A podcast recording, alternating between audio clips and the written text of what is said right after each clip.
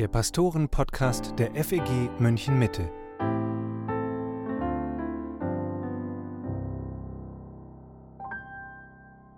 Hallo und herzlich willkommen zum Pastoren-Podcast mit Matthias Mockler und mit Matthias Lohmann.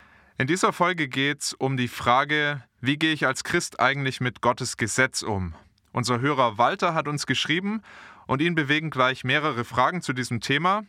Seine Anfrage passt ganz gut, weil wir uns gerade auch in unserer Predigtserie durch das zweite Buch Mose mit diesem Thema beschäftigen. Da haben wir in den letzten Wochen über die zehn Gebote nachgedacht und sind jetzt dabei, das sogenannte Bundesgesetz auszulegen und auf unser Leben anzuwenden. Matthias, bevor wir auf einige konkrete Fragen von Walter eingehen, möchte ich mit dir mal über eine Aussage sprechen, die ich immer mal wieder höre. Menschen sagen, im Alten Testament wurde man durch das Halten der Gebote gerettet, im Neuen Testament durch die Gnade. Würdest du da mitgehen? Naja, ich würde sagen, im Alten und im Neuen Testament würden wir durch einen perfekten Gehorsam gegenüber den Geboten gerettet werden. Äh, zugleich lernen uns sowohl das Alte Testament wie auch das Neue Testament, dass wir das nicht schaffen. Äh, eine zentrale Stelle dafür, die im Neuen Testament oft angeführt wird, ist Römer 3, 10 bis 20, wo deutlich wird, dass wir alle Sünder sind, dass keiner durch das Halten des Gesetzes gerecht wird. Und da wird ganz viel zitiert aus dem Alten Testament. Also sowohl das Alte Testament wie auch das Neue Testament zeigen, wir können diesen Weg der Gerechtigkeit aus Werken nicht gehen. Theoretisch vielleicht möglich. Wenn wir aber anerkennen, dass wir gefallen sind, dann ist uns klar, Nein, seit dem Sündenfall kann kein Mensch mehr von sich aus vor Gott bestehen. Und deswegen brauchen wir alle Gnade. Und das Alte Testament zeugt von dieser Gnade. Das Alte Testament weist ja auf vielerlei Weise immer wieder auf den Messias hin. Ähm, da wird deutlich, dass wir einen Retter brauchen und wir eben auch Gottes Gnade brauchen. Und das Alte Testament verheißt, uns immer wieder diese große Gnade Gottes. Das ist also keine Sache, die erst später im Neuen Testament kommt. Nein, wir lesen das im Alten Testament immer und immer wieder. Und Gott selbst beschreibt sich als ein Gott der Gnade. Die bekannteste Selbstoffenbarung Gottes findet sich im zweiten Buch Mose in Kapitel 34. Da begehrt Mose Gott zu sehen und Gott sagt, nein, du kannst mich nicht sehen. Und dann kommt er in so eine Felskluft und da wird quasi zieht Gott dann an ihm vorüber. Und er kann also ihn quasi nur von hinten sehen und hört aber, wie Gott sich selbst beschreibt mit den Worten Herr, Herr Gott. Barmherzig und gnädig und geduldig und von großer Gnade und Treue der der Tausenden Gnade bewahrt und vergibt Missetat, Übertretung und Sünde. Ja, also Gott ist barmherzig und gnädig. Er ist von großer Gnade und er bewahrt tausenden Gnade. Dreimal das Wort Gnade. Und dann aber eben auch, aber ungestraft lässt er niemand, sondern sucht die Missetat der Väter heim an Kindern und Kindeskindern bis ins dritte und vierte Glied.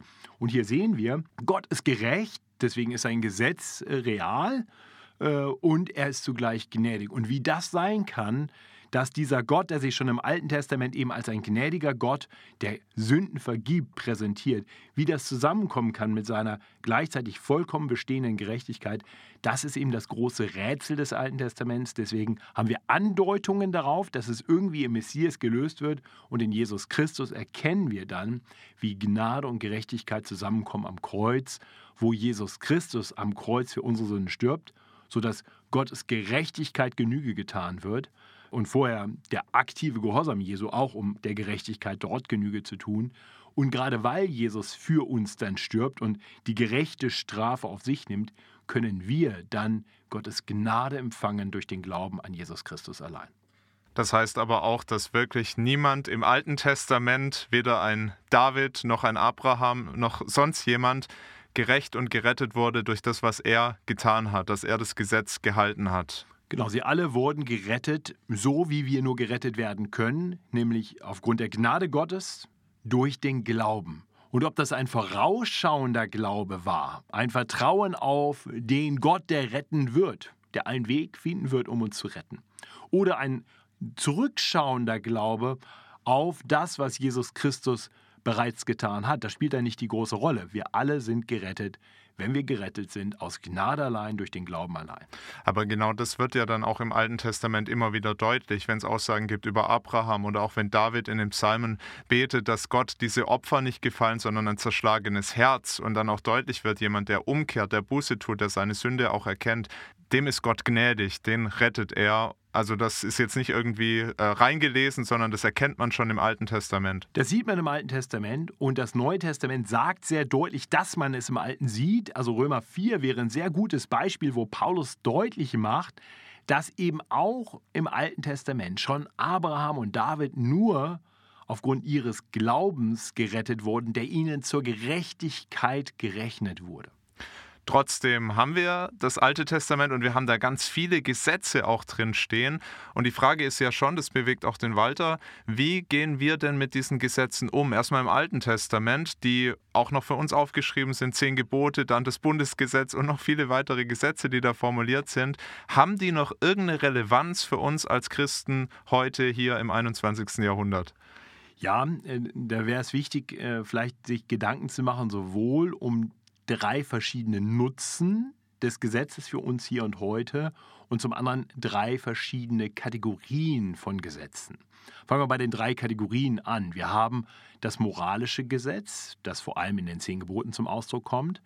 Wir haben das politische Gesetz, wo es vor allem darum geht, auch Strafanordnungen zu bringen für bestimmte Gesetzesvergehen. Da sehen wir, das ist jetzt gar nicht so sehr eine Frage von Moral, sondern mehr die Frage, wie geht man jetzt praktisch damit um? Das ist gegeben für das Volk Israel in der damaligen Zeit. Äh, das äh, wird heute durch unsere Gesetzgeber und unsere Gesetze geregelt, äh, während das moralische Gesetz weiter gilt. Vielleicht nicht in unserem Gesetzbuch, reflektiert, teilweise schon, aber ähm, uns ist klar, als Christen, Jesus macht sehr deutlich, das moralische Gesetz gilt weiter. Und dann zum, zum Dritten haben wir das zeremonielle Gesetz, wo es äh, darum geht, wie Menschen, sündige Menschen vor den heiligen Gott treten können, um Opfer und ähnliche Dinge. Und äh, da macht Jesus sehr deutlich, dass das in ihm den Abschluss gefunden hat. Er ist das ein für alle Mal Opfer. Das wäre also eine Dreiteilung, die wir hier vielleicht im Hinterkopf haben sollten. Und dann die Frage, also wie ist dann das Gesetz, vor allem das moralische Gesetz, heute für uns also noch nützlich? Nun, drei Dinge. Äh, zum einen treibt es uns immer wieder in die Arme Jesu. So lesen wir vor allem im Galater 3, Vers 24, aber wir sehen es überall in der Schrift. Galater 3, Vers 24, da heißt es, so ist das Gesetz ein Zuchtmeister auf Christus hin, damit wir durch den Glauben gerecht würden. Ja, also sehr deutlich, wir erkennen im Gesetz unsere Sündhaftigkeit klarer und erkennen deshalb, dass wir einen Retter brauchen und so werden wir erst verstehen, warum Jesus kommen musste und was er für uns getan hat. Zum Zweiten zeigt uns das Gesetz, wie wir Gott gefällig leben können und äh, damit dann eben auch so leben können, wie Jesus gelebt hat. Jesus hat das Gesetz perfekt erfüllt und als seine Nachfolger sollen wir so werden, mehr so leben, wie er ist, mehr so werden, wie er, wie er ist. Und deswegen gibt uns das Gesetz den guten Weg vor, den wir gehen sollen im Glauben. Und schließlich sehen wir, dass das Gesetz auch das Böse eindämmt. Äh, zum einen, weil uns das Gesetz in unserem Gewissen schärft. Äh, ohne das Gesetz würden wir vielleicht bei manchen Dingen nicht so schnell merken, dass wir auf Abwägen sind. Also das Lesen des Gesetzes im Alten Testament schon und natürlich auch Gesetzesbestimmungen im Neuen Testament helfen uns, von Sünde überführt zu werden und viel allgemeiner gesellschaftlich, da wo das biblische Gesetz noch eine Rolle spielt, dämmt auch das Böse ein, weil es eben in der Gesetzgebung auch unseres Landes doch noch reflektiert wird und wir dann sehen, dass Menschen da, wo Strafe droht, eben dann auch eher mal gehorsam sind. Das wären also drei praktische Nutzen hier und heute äh, des Gesetzes. Und die drei kann man sogar noch kürzer zusammenfassen in der Formel Spiegel, Riegel und Regel. Also Spiegel, sie spiegeln uns unsere Sündhaftigkeit, sie sind ein Riegel, sie dämmen das Böse ein, also schieben dem einen Riegel vor und eine Regel, eine Ordnung für Christen, wie wir ein Leben leben, das Gott gefällt zu seiner Ehre. Jetzt hat Walter aber den Galaterbrief gelesen und er sieht im Galaterbrief in Kapitel 5 dass wir als Christen frei sind vom Gesetz. Das wird da sehr stark betont. Zum Beispiel in Vers 1 heißt es, zur Freiheit hat uns Christus befreit. Und dann etwas später in Vers 18, regiert euch aber der Geist, so seid ihr nicht unter dem Gesetz. Ich bin also frei, aber gleichzeitig ja auch dazu berufen, nach Gottes Willen zu leben. Wie kriegt man das zusammen und welche Rolle spielen da die Imperative, dann die Aufrufe im Neuen Testament für uns Christen? Nun, wir sind frei vom Gesetz dahingehend, dass wir durch Christus einen anderen und eben allein gangbaren Weg zur Seligkeit haben. Das Gesetz kann uns also nicht mehr verdammen. Wir sind von daher nicht mehr unter dem Gesetz. Ja, wir sind frei geworden von den Forderungen des Gesetzes, weil wir jetzt einen Retter haben. Ohne Retter wäre der einzige Weg, vor Gott bestehen zu können, dass wir so leben, wie Gott es sagt. Wir müssten vollkommen heilig sein, so wie er heilig ist. Aber in Jesus Christus haben wir Gnade.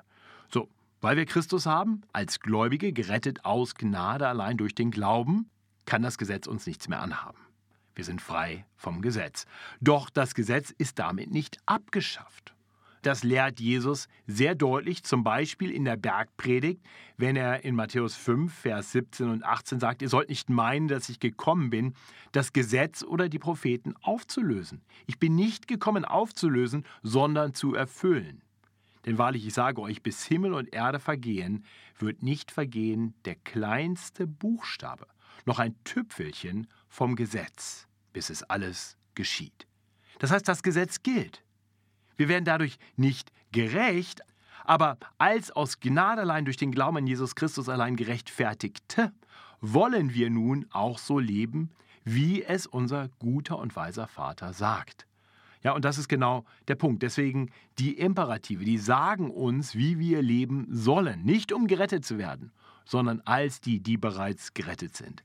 Das heißt, wir offenbaren unseren Glauben durch unsere Werke, durch unser Leben nach dem Gesetz. Oder anders gesagt, wir zeigen, dass wir Christen sind, indem wir gerade danach streben, so zu leben, wie es das Gesetz fordert. Dann ist ja immer noch die Frage, wie wir nach diesen Geboten leben. Also wenn wir auch noch mal ans Alte Testament denken, da gibt es viele Gesetze, auch politische Gesetze, die so nicht mehr für uns heute gelten, aber die moralischen Prinzipien dahinter ja schon. Und auch das ist eine Frage, die Walter uns gestellt hat, weil er fragt, wie müssen wir das jetzt mit den Gesetzen oder mit den Aufrufen, Aufforderungen, Imperativen der Apostel machen? Können wir das alles eins zu eins übertragen und heute anwenden? Oder braucht es da auch so einen Transfer, dass man sich anschaut, was hieß das damals in der Kultur, was heißt das heute für uns? Was würdest du dazu sagen?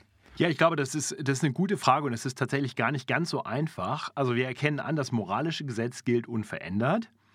Ähm, aber auch da müssen wir Prinzipien von Anwendungen trennen. Und das sehen wir auch schon bei den Ausführungen im Alten Testament. Das heißt, was da beschrieben wird, im Alten Testament schon bei den Ausführungen und dann auch im Neuen Testament, das sind in gewisser Weise oft ja Präzedenzfälle. Ja, da wird ein Beispiel beschrieben und da wird gesagt, so, und das wäre jetzt ein Weg, wie man dem moralischen Gesetz nachkommt. Und da merken wir an vielen Stellen, naja, das passt nicht ganz in unsere Lebenswelt und äh, würde vielleicht auch gar nicht das vermitteln, was wir vermitteln wollen. So, das heißt, das Gebot, dass wir einander lieben sollen, das Gebot der Nächstenliebe, das ist klar und das gilt weiterhin. Aber bestimmte Ausdrücke davon im Alten Testament sind uns heute fremd und auch im Neuen Testament sehen wir zum Beispiel, dass deshalb dann der Bruderkuss angeordnet wird. Das ist ein Ausdruck von Bruderliebe. Nun, das ist heute, würde so nicht mehr erkannt werden. Das ist eine Anwendung, die wir so nicht weiter fortführen müssen. Aber das Prinzip, das gilt immer gleich. So, und das, denke ich, ist das, was wir wirklich für uns klären sollten. Habe ich hier eine Anwendung oder ein Prinzip? Die zehn Gebote zum Beispiel geben uns in der Regel Prinzipien äh, und die weiteren Gebote, die wir finden, geben uns Anwendungen. Und das sehen wir auch im Neuen Testament. Wir haben immer wieder Aussagen, die wirklich auf der Prinzipienebene sind und oft auch anknüpfen, zum Beispiel an die zehn Gebote. Und dann haben wir immer mal wieder auch Aufrufe, wo wir sehen, das große Prinzip dahinter ist klar. Äh, zum Beispiel, wie das Miteinander von Mann und Frau aussehen soll. Und die konkrete Anwendung, wie man das zum Ausdruck bringen soll, die kann dann auch von Kultur und Zeit zu Zeit unterschiedlich aussehen. Ähnlich ist es wahrscheinlich auch mit der Fußwaschung. Da hat mich neulich mal jemand gefragt, warum gilt das eigentlich nicht mehr für uns, wenn Jesus auch das so als ein Vorbild gibt. Und da sind wir dann auch dazu gekommen. Also das würde man heute gar nicht mehr als so ein Akt der Nächstenliebe und Unterordnung verstehen, weil heute, wenn das Gemeinden noch praktizieren, da wäscht man sich vorher schon mal die Füße, dass es nicht peinlich wird und es ist irgendwie eine ganz andere Aussage, ähm, zu zeigen, ich diene dir jetzt. Auch da braucht es neue Formen. Genau, das ist fast ein bisschen eine Spielerei dann, wenn man sich gegenseitig die Füße wäscht. Das finden die Leute dann irgendwie witzig. Ich würde wahrscheinlich lachen, weil ich extrem kitzelig an den Füßen bin. Aber es ist eben nicht mehr dieser Ausdruck davon, dass man ja in Sandalen durch staubige Landschaften geht und das heißt, die Füße wirklich oft sehr verschmutzt sind. Ähm, und deswegen war das damals wirklich ein Ausdruck der Erniedrigung, des wirklich des Dienens aneinander. Und das ist ja auch das, was Jesus das dann zum Ausdruck bringt in der Fußwaschung. Er erklärt das ja sogar weiter ähm, kann man ja nachlesen im Johannesevangelium. Wie ist es eigentlich, wenn wir in den Briefen der Apostel dann nochmal Gebote lesen? Haben die noch was Neues reingebracht oder haben die einfach das aufgeschrieben, was sie von Jesus gelernt haben? Naja, sie haben keine neuen Prinzipien aufgeschrieben, die hatten wir schon, aber sie haben neue Anwendungen gegeben, die äh, vielleicht jetzt von Jesus noch nicht geregelt waren. Ein Paradebeispiel dafür ist, glaube ich, 1. Korinther 7. Äh, wo Paulus erstmal in, in Vers 10 und 11 sagt, den Verheirateten aber gebiete nicht ich, sondern der Herr, dass die Frau sich nicht von ihrem Mann scheiden soll. Hat sie sich aber geschieden, so soll sie ohne Ehe bleiben oder sich mit ihrem Mann versöhnen und dass der Mann seine Frau nicht verstoßen soll. So, ganz klar, das hat der Herr geregelt. Das Nicht-Scheiden ist von ihm geregelt, kann man nachlesen, Matthäus 5, Matthäus 19, klar.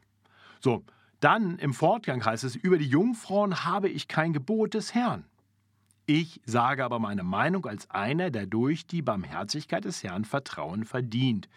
Hier sagt Paulus also klar, jetzt haben wir hier einen Fall, einen konkreten Anwendungsfall, zu dem habe ich jetzt kein Wort von Jesus, da steht nichts direkt von Jesus, aber ich als Apostel des Herrn, von, von Jesus selbst eingesetzt, habe die Autorität, hier etwas sagen zu können, dem Vertrauen, dem Glauben geschenkt werden sollte.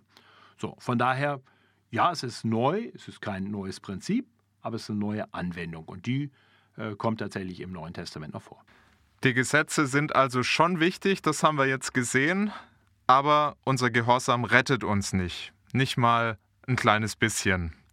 Trotzdem ist es natürlich sehr verlockend, seine Sicherheit daraus zu ziehen. Das war bei den Pharisäern und Schriftgelehrten so. Das hält aber auch immer wieder Einzug in christlichen Gemeinden. Nicht erst heute in unserer Zeit, sondern schon in der Urkirche. Der Galaterbrief ist ein Zeugnis dafür. Warum ist das so attraktiv?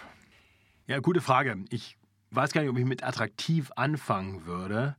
Also wirklich gut durchdacht kann das nicht attraktiv sein. Aber ich glaube, es ist etwas, das wir gewohnt sind. Wir leben in einer Welt, und das war auch damals schon so, in der ein Leistungsprinzip gilt. Wir tun etwas und dann kriegen wir etwas dafür. Und von daher ist es so tief in uns drin, dass wir arbeiten für einen Lohn. Wir machen was richtig und werden gelobt. Oder wir machen was falsch und werden geschimpft. Oder wir machen was ganz schlecht und werden gefeuert. Also immer unsere Leistung bringt dann ein oder führt zu einem bestimmten Ergebnis. So, und wenn wir also jetzt auch an der Lösung denken, dann ist eben unsere Grundtendenz zu sagen, wir wollen uns auch hier und wir müssen uns auch hier etwas verdienen. Äh, das hören wir ja tatsächlich bei ganz vielen Menschen, die zum ersten Mal wirklich von Gnade hören, dass das für sie eigentlich ein überhaupt nicht nachvollziehbares Konzept ist. Äh, und tatsächlich erleben wir das ja selbst in Kreisen, wo die Lehre aus Gnade allein letztendlich geglaubt wird, dass dann doch immer wieder gesagt wird, ja, aber Gott muss ja gerecht sein, dass wir, dass jeder irgendwie die gleiche Chance hat, gerettet zu werden. Also Erwählung zum Beispiel ist ja ganz problematisch, weil wir, weil, weil Gott dann nicht gerecht ist. Und da wird in der Kategorie Gerechtigkeit gedacht, so als wenn man dann irgendwie auf einer neutralen Basis jetzt irgendwas tun kann. Und selbst wenn es dann nur das Werk des Glaubens ist, mit dem man sich dann die Rettung wieder verdient hat. Und andere haben sich eben dagegen entschieden und haben dieses Werk deshalb nicht verbracht, vollbracht und äh, haben deshalb sich eben nicht ewiges Leben verdient. Das steckt ja so tief drin. Das formuliert man dann womöglich sogar ein bisschen mit anderen Worten, aber der Gedanke, der ist dann da. Dass man also gesagt, Gerechtigkeit, Gerechtigkeit und auch bei Gott Gerechtigkeit in der Rettung. und sagen, ne, wenn Gott gerecht wäre, wäre keiner errettet. Wir alle haben nach der Gerechtigkeit Gottes die Hölle verdient und werden gerettet allein aufgrund seiner Gnade. So von daher äh, merkt man selbst bei Christen, die eigentlich viel Biblisches gut und richtig verstanden haben, dass das immer noch so tief drin steckt. Das ist also die, die eine Seite. Und die andere Seite ist sicherlich, und das ist dann vielleicht die Frage mehr nach Attraktivität, ähm, dass wir eben doch auch alle ein bisschen zu Stolz neigen, äh, ein bisschen Ego haben und gerne eben auch einen Anteil haben möchten an dem, was wir kriegen. Ja, also wenn wir gerettet werden, dann wollen wir auch sagen können, ich habe da eben auch meinen Teil zugetan und äh, mir selber so ein bisschen auf die Schulter klopfen und mich vielleicht auch über andere erheben. Äh, und das, auch das steckt tief in uns drin. Das ist im Sündenfall verankert, so dieser Egoismus, dieser Stolz, diese stolzen Herzen. Ich glaube, das sind die beiden Hauptgründe, würde ich denken, äh, warum es eben einen Hang gibt zu einer, ja, zu einem Streben nach dem Halten des Gesetzes als einem Weg zur Erlösung, also nach Gesetzlichkeit. Paulus gebraucht ja im Galaterbrief ganz, ganz scharfe Worte für die Gesetzlichkeit der Gemeinden da in Galatien. Warum ist das so schädlich, eine Gesetzlichkeit wieder reinzubringen? Weil es eine Verdrehung des Evangeliums ist. Ähm, zum einen ist Stolz immer falsch. Also wir meinen, wir haben was getan. Dann nehmen wir ja mit dem, was wir für uns in Anspruch nehmen, und sei es auch nur ein bisschen. Sei es auch nur, dass wir das Werk des Glaubens vollbracht haben, dann nehmen wir dem Herrn etwas weg. Wenn er sagt, er ist der Anfänger und Vollender unseres Glaubens. Er hat den Glauben in uns begonnen und er wird ihn auch vollenden bis an den Tag Christi. Das sind klare biblische Aussagen, wo deutlich ist, Gott hat es getan und wir nehmen ihm jetzt etwas weg. Das heißt, wir rauben Gott die Ehre, die ihm gebührt. Das ist ein Problem. Das zweite ist, wenn wir anfangen, in diese Richtung zu handeln, dann hat es ja eigentlich immer die Konsequenz, dass wir schnell merken, so ganz schaffen wir das aber nicht. So, und dann führt Gesetzlichkeit doch ganz oft dazu, dass wir jetzt eben uns und Gott etwas vormachen oder vielleicht auch verzweifeln an diesen Gesetzen. Das heißt, Gesetzlichkeit ist letztendlich eben auch nicht der Weg zur Seligkeit, sondern zur großen Frustration, zur Selbsttäuschung und der Täuschung anderer. Ein wunderbares Beispiel dafür, wie dieser Weg der Gesetzlichkeit wirklich letztendlich eben in die totale Frustration führt. Auch die, die anfänglich vielleicht stolz damit unterwegs sind, finden wir in, in äh, John Bunyans Buch Pilgerreise. Da gibt es so dieses Bild davon, wie so ein steiler Weg hochzugehen ist. Das ist der Weg des Gesetzes.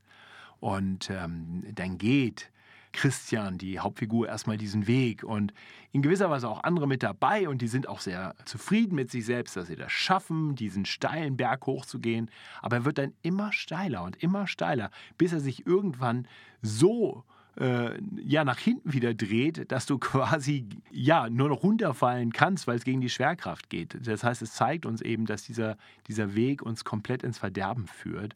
Und das ist genau das, was, was ich eben immer wieder erlebe, dass, dass Menschen versuchen, diesen Weg zu gehen. Und äh, im Endeffekt führt es zur Heuchelei oder zur Verzweiflung. Ich finde bei dem Thema so schwierig, dass zwei Menschen ja das Gleiche tun können, also von außen betrachtet. Die können die Bibel lesen, können Gottesdienst gehen, beten, spenden und manches mehr. Aber das Herz dahinter kann ganz unterschiedlich sein. Der eine tut das aus einer Freude, dass er gerettet ist. Der andere tut das, weil er Gott und den Menschen was beweisen will, weil er sehr gesetzlich ist. Aber oft erkennt man es ja nicht so klar bei sich selber, und vielleicht noch nicht mal in der Gemeinde, wenn man auf so einem Weg ist. Was würdest du sagen, sind gute Sehhilfen? Was hilft mir persönlich, ähm, um nicht in die Gesetzlichkeit zu fallen, aber vielleicht auch einer Gemeinde, die da gefährdet ist? Ja, ich glaube, erst einmal würde ich dazu sagen wollen, es ist gut, dass wir auch darum wissen, dass unsere Herzen nie ganz rein sind. Unsere Motive sind nie ganz rein. Das heißt, es wird sich immer wieder etwas einschleichen bei uns. Ja?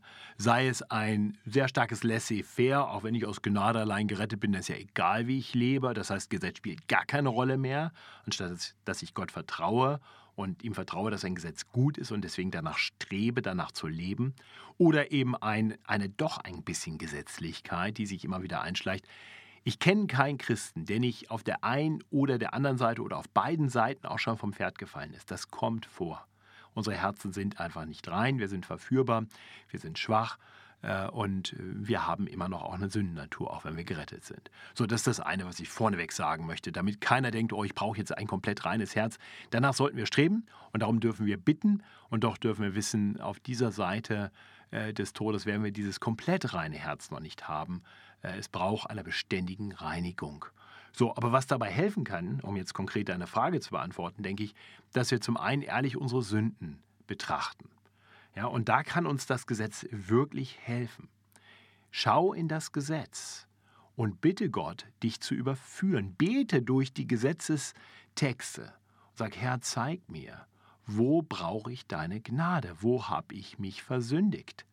Und wenn wir anfangen, damit ehrlich umzugehen, wenn wir äh, vielleicht auch bereit sind, eben dann nicht nur zu sagen, ja, diese Anwendung trifft auf mich ja nicht zu, ich habe noch nie das Rind eines anderen gestohlen oder so, sondern sagen, okay, aber habe ich das dahinterstehende Prinzip wirklich immer geachtet? Habe ich immer das Eigentum anderer geachtet, respektiert? Und dann merken wir schnell, boah, dann wird es eng. So, so kann uns, wenn wir uns ehrlich damit auseinandersetzen, das Gesetz überführen von Sünde. Und das hilft dann wieder, allen Stolz zu töten und zu sagen, ich brauche Gnade. Gnade allein. Weil der andere Weg nicht funktioniert. Also es bleibt kein Raum für Stolz. Und dann sieh auf das Kreuz. Dann bleib nicht bei dir stehen. Schau nicht weiter auf dich und sag, oh, ich muss irgendwie besser werden, ich bin so schlecht. Ja, gut, das Bestreben zu haben, irgendwie besser zu werden, aber aus eigener Kraft kannst du das nicht und vor allem wirst du nie gut genug sein. Das heißt, schau aufs Kreuz, schau auf Jesus Christus und staune über diese große Liebe Gottes, dass Gott der Vater seinen eingeliebten Sohn dahin gibt, sodass jeder, der an ihn glaubt, nicht verloren geht, sondern ewiges Leben hat. Staune darüber, dass Jesus bereit war, diesen schweren Weg zu gehen, diesen Kelch des Zornes Gottes bis zum letzten Schluck auszutrinken. Nicht so wie er gebetet hat in Gethsemane. Lass diesen Kelch an mir vorübergehen, aber nicht mein Wille, sondern dein Wille geschehe. Und dann geht er ans Kreuz und stirbt für unsere Sünden. Das ist wunderbar und das sollte unsere Herzen dankbar machen, das sollte uns in den Lobpreis unseres gnädigen Gottes führen, zu sagen, ich bin Sünder, aber ich bin ein begnadigter Sünder, ich bin gerettet. Und dann aber auch, und das ist dann der dritte Schritt, zu sagen, so, wenn ich jetzt meine Sünde erkannt habe und Gottes Gnade erkannt habe, dann darf ich auch wissen, mit der Gnade gibt mir Gott dann auch seinen Heiligen Geist, der mich verwandeln will. Und dem darf ich mich jetzt zur Verfügung stellen. Jetzt muss ich nicht mehr aus eigener Kraft Gesetze halten, um dadurch irgendwie vor Gott bestehen zu können. Nein, ich darf jetzt als Begnadigter mit der Kraft Gottes, die in mir wirkt, danach streben, immer mehr so zu leben, wie es Gott gefällt. Und diese Kraft, die Gott uns im Heiligen Geist gibt, die ist so gewaltig. Ich glaube, wir unterschätzen die ganz oft, wenn Paulus diese Kraft beschreibt in Epheser 1, als die Kraft, mit der übrigens auch Jesus Christus von den Toten auferweckt wurde. Wow! Das ist die Kraft, die in dir wirkt. Aber nur durch Christus in dir wirst du dann mehr und mehr auch so leben können, wie es Gott gefällt und wie es in seinem Gesetz sagt. Und ich glaube, diese drei Schritte finde ich wichtig. Also immer wieder schau dir selber ins Herz, erkenne, ich bin Sünder, ich brauche Gnade. Schau auf Christus am Kreuz, erkenne, da ist Gnade. Und klammere dich daran, ruf zu Christus, sei du mein Retter, sei du mein Herr. Und dann zu sagen, und jetzt befähige mich immer mehr so zu leben, wie du gelebt hast. Und da, wo das viele Christen in der Gemeinde machen, würdest du sagen, das prägt dann eben auch die Gemeindekultur, auch wie ich jemand anders anschaue, der vielleicht andere Sünden hat als ich aber ich erkenne, vielleicht ist das nicht mein Thema, aber dafür habe ich ganz andere Themen und ich schaue dann auch gnädiger auf jemand anders und versuche ihm wirklich zu helfen, als jemand, der mit ihm immer noch unter dem Einfluss der Sünde steht, aber mit einem Gott rechnet, der gnädig ist und der auch die Kraft gibt zu überwinden. Ja, Amen. Ich glaube, das, das sollte die Kultur sein, die wir prägen. Und deswegen ist es gut, wenn wir miteinander unsere Sünden bekennen und sagen, vielleicht nicht bei jeder Sünde kann oder muss ich sagen, ja, das ist auch mein Thema, aber zu sagen, ich habe genug Themen. Wie will ich über andere hier richten? Ja, und dann wirklich auch zu sagen, Herr, vergib mir meine Schuld, wie auch ich vergebe meinen Schuldigern. Ich will anderen mit der Gnade begegnen, die ich selbst empfangen habe, mit der Vergebungsbereitschaft, die ich dringend nötig habe. Ich glaube, das kann dann sehr positiv auch eine Gemeinde prägen, dass es ein Ort wird, an dem es okay ist, Sünder zu sein, weil alle darum wissen, wir sind alle Sünder und wir einander zurechthelfen wollen. Und dann darf man einander auch ins Leben sprechen, nicht verdammend, sondern als Geschwister, die einander helfen wollen, umzukehren und auf den guten Weg des Gehorsams zu kommen. Nicht, weil wir dadurch gerettet werden, sondern weil wir wissen, dass wir aus Gnade allein gerettet sind und jetzt miteinander Christus nachfolgen wollen, unserem Herrn, dem Herrn der Gemeinde. Das war der Pastoren-Podcast. Wenn die Folge dir gefallen hat, wenn sie dir weitergeholfen hat, dann freuen wir uns, wenn du sie mit jemandem teilst. Du kannst uns auch bei Spotify bewerten und abonnieren und du kannst mit uns in Kontakt kommen. Wir freuen uns über Feedback und wir freuen uns über Fragen, so wie Walter uns seine Frage geschickt hat. Du kannst uns erreichen über die E-Mail-Adresse pastoren-podcast.fegmm.de. Die nächste Folge gibt's, so Gott will, am kommenden Samstag. Bis dahin, danke, dass du zugehört hast und Gottes Segen.